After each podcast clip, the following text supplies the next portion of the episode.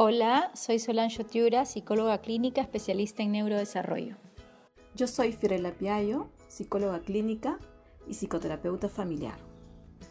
Y yo soy Luciana Maggi, psicóloga perinatal y especialista en intervención temprana del desarrollo. Les damos la bienvenida a Vínculos, tempranos.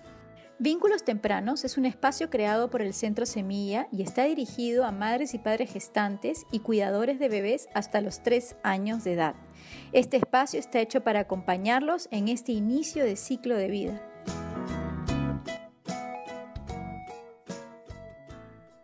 Bueno, bienvenidos a todos a un capítulo más de nuestro podcast del Centro Semilla sobre vínculos tempranos. Hoy tenemos a una invitada especial, Crisia Burbank.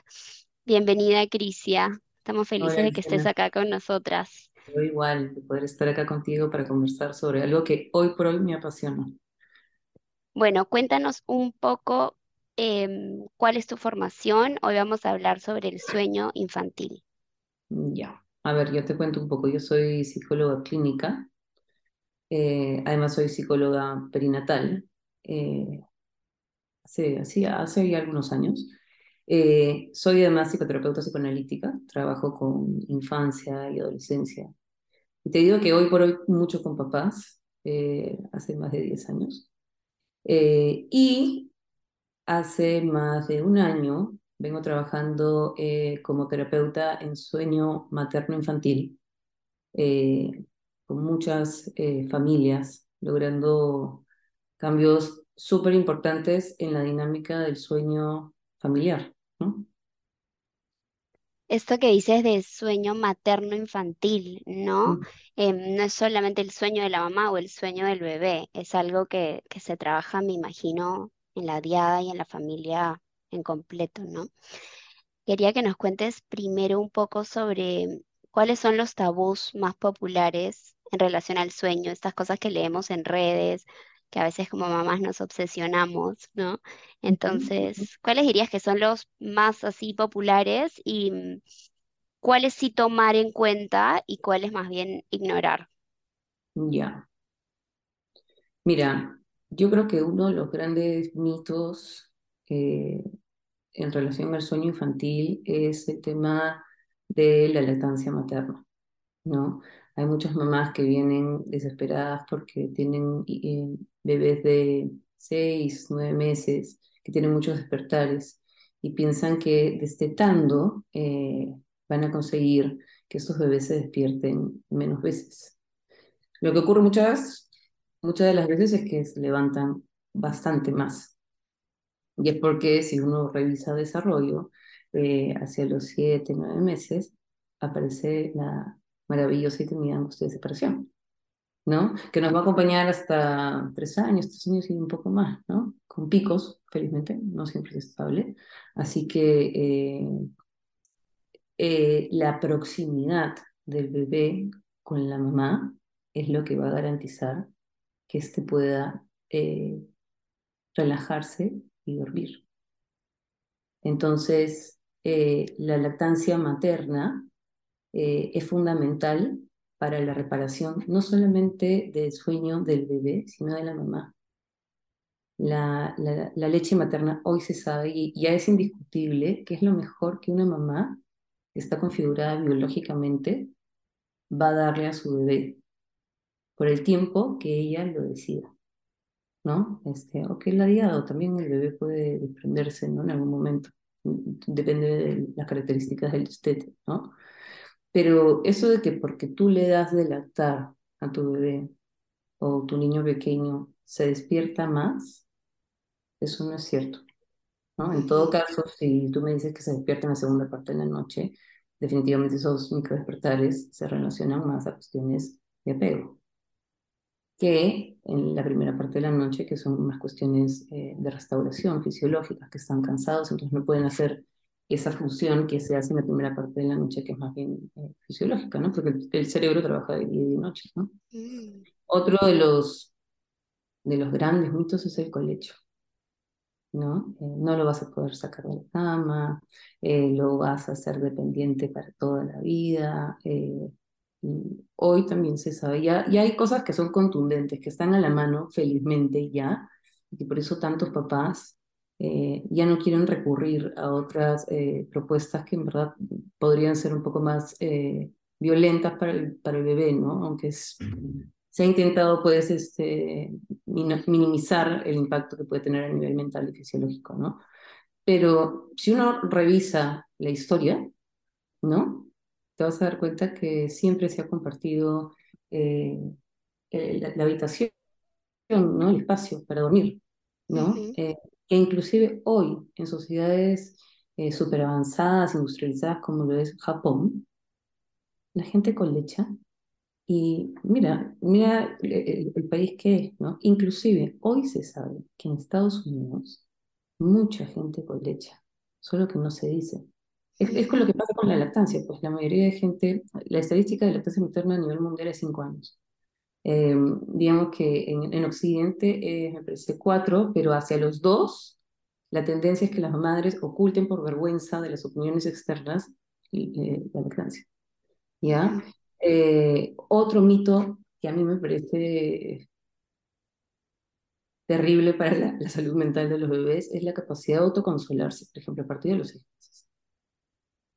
¿Cómo podría ser eso si, a ver, qué te dice la psicología, la construcción de la mente, ¿no? Eh, ¿cuándo, ¿Cuándo empieza la, la, mente así incipiente? Cuatro o cinco meses, ¿no? Y se tienen que ir construyendo muchas otras cosas para que uno pues, logre este, consolarse, ¿no? La regulación viene del otro, ¿no? No solamente a nivel emocional, sino a nivel neurológico. Hay que acordarnos que el bebé, ¿cómo percibe el mundo? El bebé es cuerpo, ¿no es cierto? Y va construyendo, las eh, va construyendo su mente a partir de las experiencias que va teniendo y de la calidad de esas experiencias que la mayoría de veces las comparte con sus cuidadores principales. ¿No? Entonces, si, si tú dejas llorando a un bebé chiquitito, ¿no? Eh, ese bebé, después de varios intentos desesperados por conseguir la atención de sus padres, que es algo evolutivo inscrito en el ADN de todos los mamíferos, eh, lo que va a aprender es a, a, no llamar, ¿no? Y a desarrollar tempranamente herramientas eh, para sobreadaptarse. Claro, que no sería mm, regulación, sino sería desconexión, ¿no? Me desconecto porque el mensaje que me está dando el exterior es que mi, mi demanda no, no cala en el otro, algo así. Sí, sí, sí. Y, y, bueno, los que trabajamos en clínica, ¿no? Y, y, hemos recibido adultos que tienen angustias muy primarias, ¿no? Que sienten estas cosas raras que no saben de dónde es, son de esos primeros mil días, tres, tres años, ¿no? Primeros mil días en los que pasan cosas que se registran por tu cerebro y el cerebro del bebé de niño cómo es. Es primitivo, luego emocional y luego a los 4 o 5 años se llega a la racionalidad, ¿no? Este, entonces, eh, no tienen capacidades todavía eh, cognitivas para poder autoconsolarse, menos emocionales, ¿no? Y luego ah, la, la, otra que me parece eh, buenísima es la oscuridad en las siestas, ¿no? Y la oscuridad en realidad solo se relaciona a la producción de melatonina. ¿Ya? La melatonina cuando la secreto, cuando mis ojos ven que está oscureciendo, ¿ya? La luz del día natural me indica que está oscureciendo. Y, y entonces mi cerebro empieza a producir naturalmente eh, melatonina y duermo. Si yo oscurezco el cuarto de, de día, podría confundir a ese cerebro en desarrollo. Y recién, eh, si quieren, a partir de los seis meses que ya el, reloj biológico está como más, em, más maduro, ¿ya? Em, es que lo podríamos confundir. Por eso es que hubieron tantos problemas en pandemia, como los niños no salían, no, no tomaban eh, aire, no respiraban, no veían la luz del sol. Eh, no tenían esa sincronización en los relojes biológicos. Entonces, eso impactaba en las siestas y las siestas impactaban en la noche. ¿No? Wow. Entonces, sí, la, oscuridad, solamente es para cuestiones de melatonina.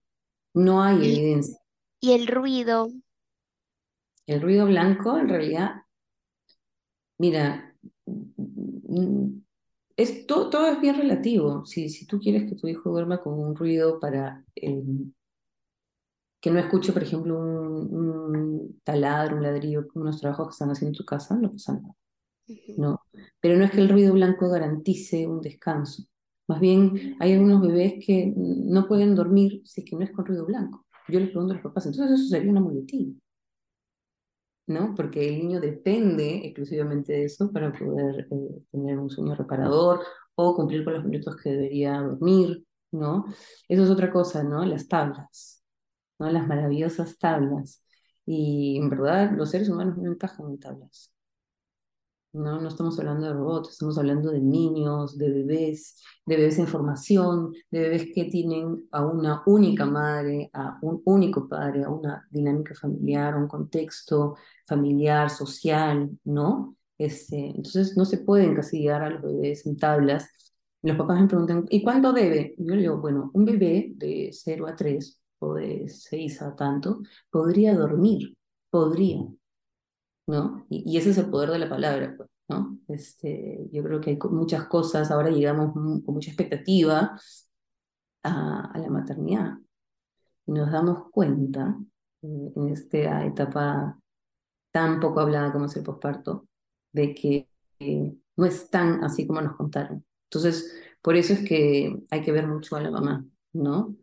Este, otros mitos, siempre mitos en realidad en primera infancia y en maternidad, siempre. ¿no? Pero esos creo que serían los más, este, los que más me vienen a, la, mente, ¿no? Y, y, esto de las siestas, ¿no? ¿Qué tan importante es, por ejemplo, cumplir con números de siestas o horas dentro de las siestas para que el sueño en la noche se, se logre de una manera, no sé, ideal, por así decirlo?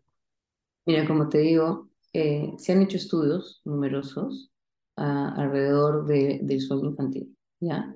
Entonces, se propone, ¿no?, que bebés en tan, tales rangos de edad podrían dormir tantas horas en la noche, tantas horas en el día, incluyendo las siestas, tantas horas de siestas, podrían permanecer despiertos tantas horas entre siesta y siesta, y así, ¿ya?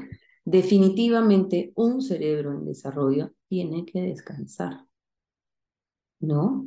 Y eh, esa capacidad de poder eh, permanecer despierto va a ir ampliándose progresivamente. ¿Ya? Todo va también de depender de cómo es ese bebé. Hay bebés que son más tranquilos, hay bebés que desde muy chiquitos son más este, sensibles, más intensos, ¿no? Eh, más resistentes. Hay que ver cómo es ese bebé, ¿no? Y en base a eso, eh, poder ofrecerles espacios de descanso, de desconexión. ¿no? Eh, por ejemplo, mi hijo, mi, segundo hijo, hasta grandes, seis meses, dormía cada hora, hora y media. Y yo no estaba preocupada si estaba durmiendo más o menos, si se me enganchaba en la noche. Si empezaba a dormir a cierta hora en la noche, tipo seis, siete, bueno, pues esperaba a ver a qué hora se despertaba, ¿no? Yo creo que la clave del sueño infantil, del, sueño materno infantil, es la calma que tengan los padres en relación a las expectativas y lo que ese bebé eh, puede eh, a nivel emocional y fisiológico ofrecer. ¿No? Eh, sí, creo que, que, que, mucho es eso, que nos enfrentamos con algo que no, no esperábamos. También esto de buscar en las tablas es como estar siempre buscando en el afuera al bebé ideal y dejar de mirar a mi bebé real, ¿no? Que tal vez necesita menos horas o más que, lo que la tabla o el experto dice, ¿no? Sí, y bueno, confianza, ¿no? Hablando sobre esto que, decíamos al comienzo, ¿no? De, de eso que se les exige un poco a los bebés a sobreadaptarse o regularse, quería que nos des un poco tu postura sobre el famoso entrenamiento de sueño. Mira, en realidad yo creo que yo, te voy a, yo te voy a hablar de lo que pienso que se está pasando ahora en muchas áreas relacionadas a infancia. ¿ya? Y es que somos una generación de papás que estamos intentando eh, criar niños eh, saludables, pero eh, yo creo que justamente en esta incapacidad para esperar, como queremos soluciones rápidas que me devuelvan mi vida anterior y a mí no me contaron que era así, entonces yo necesito sentirme especial, ¿no? Hay que, ver cómo somos. Yo necesito sentirme especial y en verdad que toquen en mi sueño no me provoca, ¿no? Entonces em, me desconecto de mi intuición y busco una solución eh, fácil, un producto, ¿no? Eh, ¿Por qué? Porque, por ejemplo, yo sé que muchas veces eh, estos procesos se inician por una videollamada y el seguimiento es por WhatsApp. Que, para mí eso no es un acompañamiento. Un acompañamiento es sentarnos, conversar, ver cómo, están todos, ¿no? Y que se dé un proceso, ¿no? Eh, me parece que son técnicas eh, conductistas, ¿no? Que, que eh, y, lo dicen los libros, ahora muchas personas súper sabidas del tema, ¿no? lo que el bebé aprende después de pocos días es que su llanto no va a ser atendido. Y hoy se sabe ¿no? Eh, que no se debe dejar llorar a un bebé para que aprenda nada, ni siquiera esperar, porque los bebés a nivel neurológico no saben esperar. ¿No? Eh, que lo que va a generar es una repercusión, pues, este, a nivel emocional, ¿no? Eh, hay evidencia de que los bebés duermen en el vientre materno, que sueñan, entonces no se les tiene que, enseñar nada, ¿no? Eh, yo pienso que es uno de los tantos productos que se han creado eh, en una sociedad donde la maternidad, el ritmo de la maternidad no es compatible con los ritmos que nos exigen afuera, ¿no? La sociedad y el tipo de vida que queremos tener. Y tampoco eh, se respeta los ritmos eh, iniciales del bebé, del desarrollo temprano. ¿no? En ningún libro de desarrollo que habrás leído, Luciana, aparece como hito del desarrollo dormir.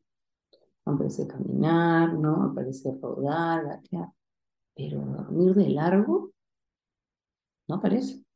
¿No? Em, entonces hay que ver de dónde viene la información. Hay que ver eh, qué opinan, por ejemplo, neurólogos, qué opinan biólogos, qué opinan antropólogos, ¿no? que gente que viene estudiando mucho. Hay que ver quién está detrás de ese producto, qué experiencia profesional tiene. Porque indudablemente en mayor o menor medida esto va a tener un impacto en mamá y bebé. ¿Y por qué te digo esto? Porque yo recibo mucha gente que han entrenado y que sus bebés han desarrollado miedos al agua, a las texturas, eh, están más ambivalentes con ellas, y ellas lógicamente tienen mucha culpa, ¿no? Y no saben si esto se puede revertir. Felizmente todo en cuestiones de apego se puede ¿no? Revertir, puede, puede, retomar caminos. Pero, pero, pero siguiendo lo que te decía hace un rato, ¿no? Si queremos criar niños en base a crianzas respetuosas, conscientes, consistentes, ¿qué hacemos dejando llorando bebés de menos de seis meses o de menos de un año? O sea, yo le digo mucho a los papás, ¿no? Eh, si a ti te deja llorar un amigo, te están viendo que estás llorando, ¿qué piensas? Sentirías mucha pena que no tengan empatía contigo. Bueno, sobre todo que, sobre todo que también la angustia de los padres afuera esperando el tiempo indicado para entrar, ¿no? Porque están angustiados los dos, el bebé, el que está dentro solo, y el que, y la mamá o el papá que está afuera esperando, ¿no?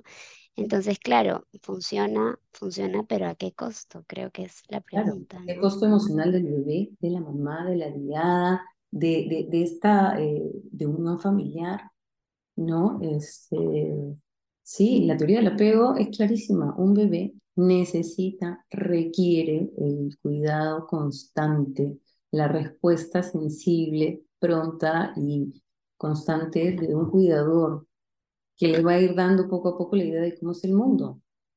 Eso es el primer año de vida.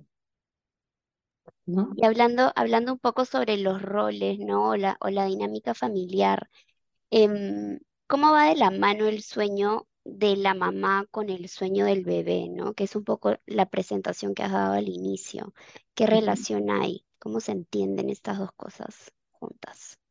Bueno, la mamá y el bebé al inicio están eh, unidos total y completamente, ¿no? Hay una simbiosis, ¿no? Eh, en realidad, los niños chiquitos están conectados a sus madres emocionalmente hasta los tres años, ¿no? Dependiendo del niño un poco más, tal vez. Em, entonces, eh, como tenemos un bebé que nace muy prematuramente, va a depender eh, de los cuidados de un cuidador principal, ¿no? En, en, este caso, de la mamá, la mayoría de veces, ¿no? Entonces, la función de este bebé los primeros meses va a ser sobrevivir. ¿Cómo va a sobrevivir? Despertándose para alimentarse. Despertándose para avisar que se ha hecho la vaca. ¿no? Eh, despertándose para, eh, no sé, tener contacto con el otro, ¿no? Eh, hay frases que dicen, no, ese, ese, lo dejaron abandonado bebé y murió, ¿no? Murió de la pena, porque los bebés mueren de la pena, ¿no? Este, necesitan mucho contacto, abrazo. ¿Cuál, es, cuál ha sido el, el ambiente ideal del sueño de ese bebé durante nueve meses? Un ambiente apretadito, sin gravedad, sin necesidades y por lo tanto sin angustias, en compañía, porque estaba con la madre, en movimiento, con ruido, ¿no? Pasar de eso a este, luz, además luz artificial, la sensación de espacio, de vacío, ¿no? Este, y encima no tener contacto con nada, con, nada de lo que tú conoces con tu madre. ¿no? O por eso los bebés que están separados de sus mamás se despiertan más, pues, porque como no las huelen, no las sienten, no las escuchan, tienen que estar alertas, están en, supervivencia, ¿no? Eh, va a depender mucho de, del estado de ánimo de la mamá, sobre todo en los primeros meses, cuando los bebés no pueden dormir tanto, descansar eh, y están eh, constantemente despertándose, a mí me gusta mucho ver a la mamá, ¿no? Cómo está ella procesando estos primeros meses de posparto. Porque si tenemos una mamá que está deprimida, que está ansiosa, que, eh, que, está pasando por un mal momento, ese bebé no, no va a poder estar tranquilo tampoco no va a poder descansar, relajarse, ¿no? Porque lo que los bebés sí tienen que aprender es a, a apagarse poco a poco y a confiar en que cuando cierres los ojos, el medio externo te va a cuidar. Entonces, ¿quién te va a cuidar? Tu, tu, tu cuidador. ¿Y cómo te lo demuestran? Con contacto, con respuesta. ¿No? Eh, entonces, eh, hay que trabajar muchísimo con eh, cómo está la mamá en los primeros meses. Por eso la perinatalidad a mí me parece que es fundamental. ¿no? y claro, claro, claro, este, hay que saber qué esperar, ¿no? Porque tenemos mamás que están muy solas. Hablando de esto, ¿no? Del estado de ánimo de la mamá, ¿cuál sería como el rol del papá en el sueño del bebé los primeros meses? Mira, el, rol del papá, de la pareja, del grupo que acompaña a la mamá es fundamental. Ya, no solamente para aliviar a la mamá, sino también para que desde muy temprana edad ese bebé, en, la, en la mente incipiente de ese bebé, se vayan generando marcas de que hay otras personas cercanos a mí, capaces de cuidar, capaces de ejercer momentos de, de, de, relajo, de, protección. ¿no? Entonces, cuando vayamos avanzando durante el primer año, los primeros dos, tres años, tres años, eh, hay épocas pues en que la angustia aparece, y ese bebé pese a, o niño pese a que conocía a papá o a la tía va a querer prenderse a mamá, ¿no? Pero si nosotros queremos ejecutar, por ejemplo, un cambio como que vuelva a aceptar el papá, va a ser más fácil que lo acepte después de unos días. A que ese papá o ese grupo de apoyo alrededor de la madre nunca ha participado en cuestiones de sueño. ¿No? Sí. Los primeros meses, la función del papá en cuestiones de sueño es vital, por ejemplo, para ofrecerle a la mamá espacios para que se bañe, o que coma, o que duerma. No que duerma sola de repente, si quiere un, un momento y que pueda salir con su bebé y disfrutar de estar con su bebé, ¿no? Claro. Eh, pero sí, es, es, es, vital. No, tenemos que, que limpiarnos un poco de este concepto de solitario, ¿no?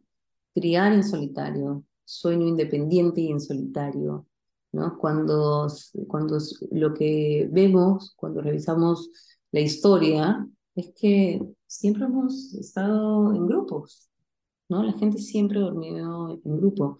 Cuando yo les pregunto a los papás, adultos con capacidades pues, emocionales y cognitivas ya desarrolladas en su totalidad, ¿cómo prefieren dormir ustedes? ¿Acompañados o separados? Obviamente, sin pensarlo, se ríen, dicen acompañados, ¿no? Y, y cuando les pregunto, y bueno, cuando a veces no les pasa en la noche que se despiertan y una chequeadita, o si está en un momento, de, un día difícil, se chocan un poquito, las manitos, uno busca contacto y se ríen. Entonces, ¿qué, qué, qué, por qué no esperar eso de un bebé? ¿No? Este... Qué, qué interesante esto que dices sobre, ¿no? Como hacer pensar al adulto desde su perspectiva cómo vive el sueño para poder conectar con cómo lo vive el bebé, porque a veces pensamos que son cosas diferentes pero claro, un adulto que está acostumbrado a dormir en compañía y de pronto ya no, me imagino que vivirá lo mismo, ¿no? Que vive un bebé que recién acaba de, llegar al mundo.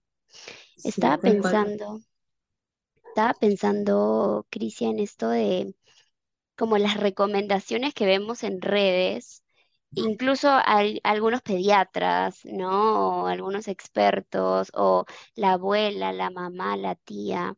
¿Qué recomendaciones escuchar? ¿Qué recomendaciones no? ¿Y qué nos puedes contar tú sobre la rutina de sueño ideal y si existe, no una sola? Creo que la, la rutina de sueño ideal va a depender mucho de la dinámica familiar. Hay familias que toda la familia es eh, el cronotipo, por ejemplo, de alondras, ¿no?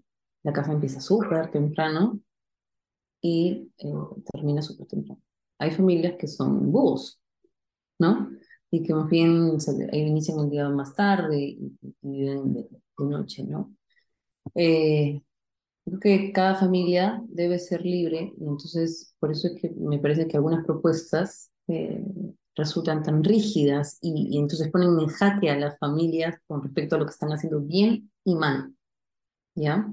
Eh, y en realidad uno debe elegir cómo quiere vivir, ¿no? Y cómo quiere criar, ¿no? Em, y, y, lo que sí debe haber es, por ejemplo, le digo yo a los papás, cuando ustedes organizan su día, tengan un rango de horario más o menos fijo y más chiquito que el resto de cosas en eh, los espacios de cuidado. Alimentación, el baño y la hora de ¿Ya? Todo lo que pasa en el resto del día lo van a decidir ustedes. Si el niño se duerme en el carro o en el coche o durmió media hora ese día, estoy hablando de un día, o no lo sé, se fueron de fin de semana, pasó algo, esa es la vida. Lo que yo le intento decir a los papás es que uno lo que debe procurar es preservar, por ejemplo, las siestas o procurar el inicio de la noche. ¿no? Que además el inicio de la noche debe ser sin pantallas, ¿no? Eh, sin mucha luz artificial. Uno de los grandes problemas del sueño eh, adulto y, e infantil es la luz artificial países eh, donde no hay tanta luz artificial, la gente duerme de acuerdo a la luz que le da el sol, ¿no? tiene que ser una sucesión de eventos que se repitan la mayoría de días en la semana, ¿no? Eh, y desde que yo inicio la rutina de noche, por ejemplo, en mi caso, a mí me gusta empezar cuando comen, luego inmediatamente se bañan, luego podemos echarnos en la cama y conversar un rato y leer un cuento, se prende la música y se duerme. Todo eso duró una hora y media, máximo dos, ¿no? Eh, cuando iniciarlo, por ejemplo, hay, mucha gente que te dice, un bebé de tantos meses debe dormir a las seis de la tarde. Y verdad, eso es un poco imposible porque el sueño de los, de, los niños, de los bebés, va a depender mucho de la luz. Hoy por hoy, por ejemplo, hay muchos niños que están amaneciendo cuatro y media, cinco. ¿Por qué? Porque el cambio de luz. ¿No? Entonces la rutina también tiene que adaptarse a la estación del año.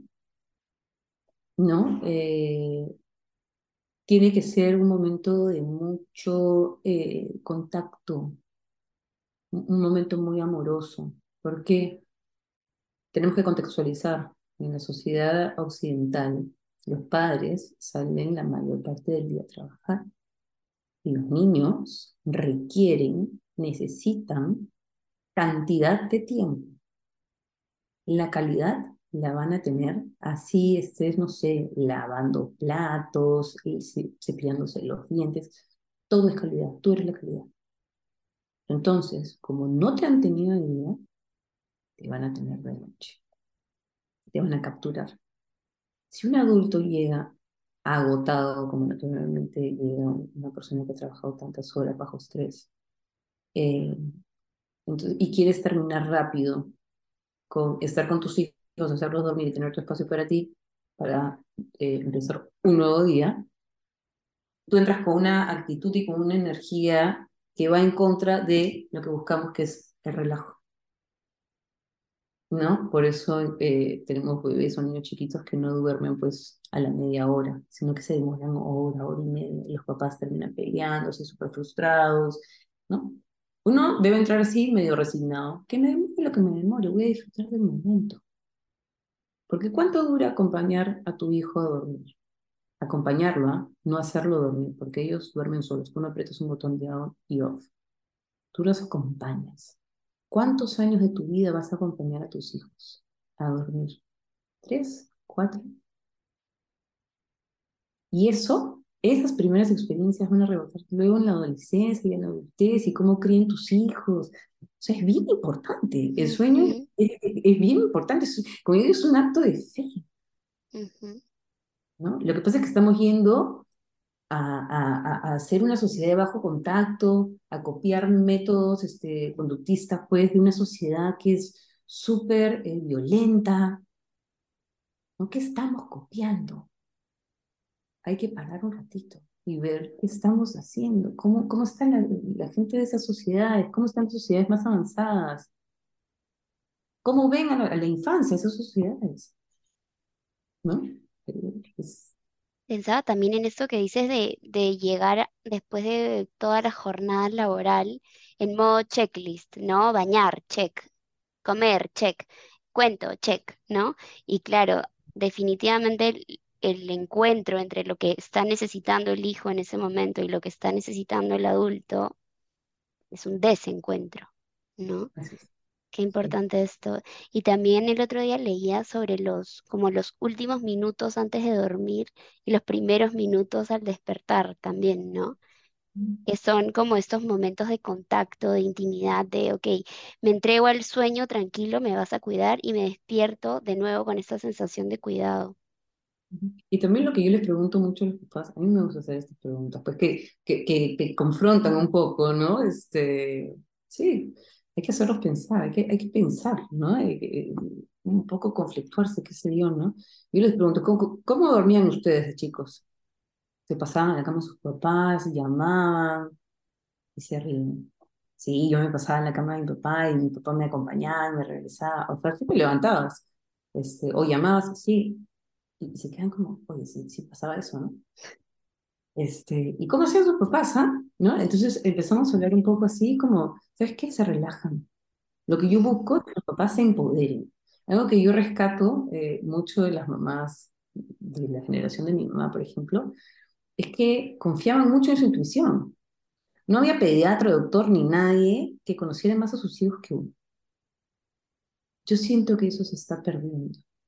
¿Y por qué? Porque la información es maravillosa, pero la, información aturde. Entonces, lo que yo recomiendo, ¿verdad? Es poder seguir a gente, eh, gente top en cuestiones de desarrollo. Gente así muy, muy eh, informada, ¿no? Por ejemplo, Daniel Siegel, Nils Berman, James McKenna, Karina Castro Fumero, María Berrospe, Carlos González. Hay, tanta gente hoy por hoy hablando sobre distintos temas de infancia. No caigamos en páginas repetidas que tienen el mismo contenido. Veamos al sueño infantil, materno-infantil, como parte de un todo. De un lado, del desarrollo temprano. El sueño es solamente una parte del desarrollo temprano. La mayoría de veces es el síntoma, lo que se ve, el, manifiesto. Y de otro, ver pues el posparto, ver a esa mamá. ¿Está pudiendo descansar o no está pudiendo descansar? ¿Por qué no puede descansar? Si esa mamá no puede descansar, su bebé tampoco va a poder descansar. va a poder estar tranquilo. Los bebés eh, siempre van a intentar de mantener a su mamá eh, viva para asegurar su supervivencia. No es solamente eh, viva físicamente, sino emocionalmente. ¿No? Entonces es bien importante acordarse de eso. En los primeros meses, años de vida, estamos construyendo la mente, el aparato psíquico, ¿no? Eh, el modo de relacionarse de ese bebé, ese niño chiquito con el otro y con uno mismo. ¿No? Este, hay cosas que, se pueden, que, que, te pueden solucionar la vida y que son una cuestión de días, sí. Pero eso luego, no te voy a decir que siempre, porque todavía no lo sé. Habría que hacer estudios luego con, con los niños que, que pasan por, por, entrenamientos de sueño, por ejemplo. Aunque ya hay cosas que, que con Stevie, eh, creo. Ya se sabe algunas características como de estrés postraumáticos, que son más ansiosos. No, pero habría que ver qué impacto tiene. Bueno, mil, mil, mil gracias. Me he quedado neutralizada con toda la información. Em, de verdad siento que es valioso y que es información de calidad, así que te agradezco muchísimo y estoy segura que todas las personas que nos escuchen van a sentirse igual, ¿no? Acompañadas, como esto de volver a lo humano, volver a la intuición, conocer a tu, a tu hijo y tener la seguridad de que tú lo conoces, ¿no? Así que nada, muchísimas gracias, Crisia. Cuéntanos dónde te encontramos. Ya, mira, ustedes pueden encontrarme en Perinatal PE en Instagram y en Facebook, eh, que parto con Stephanie Schmidt, que es mi compañera en la perinatalidad. Y también me pueden encontrar en Crisia Burbank, eh, donde hablo de sueño e infancia, ¿no? Listo, gracias. Ustedes, cuídense.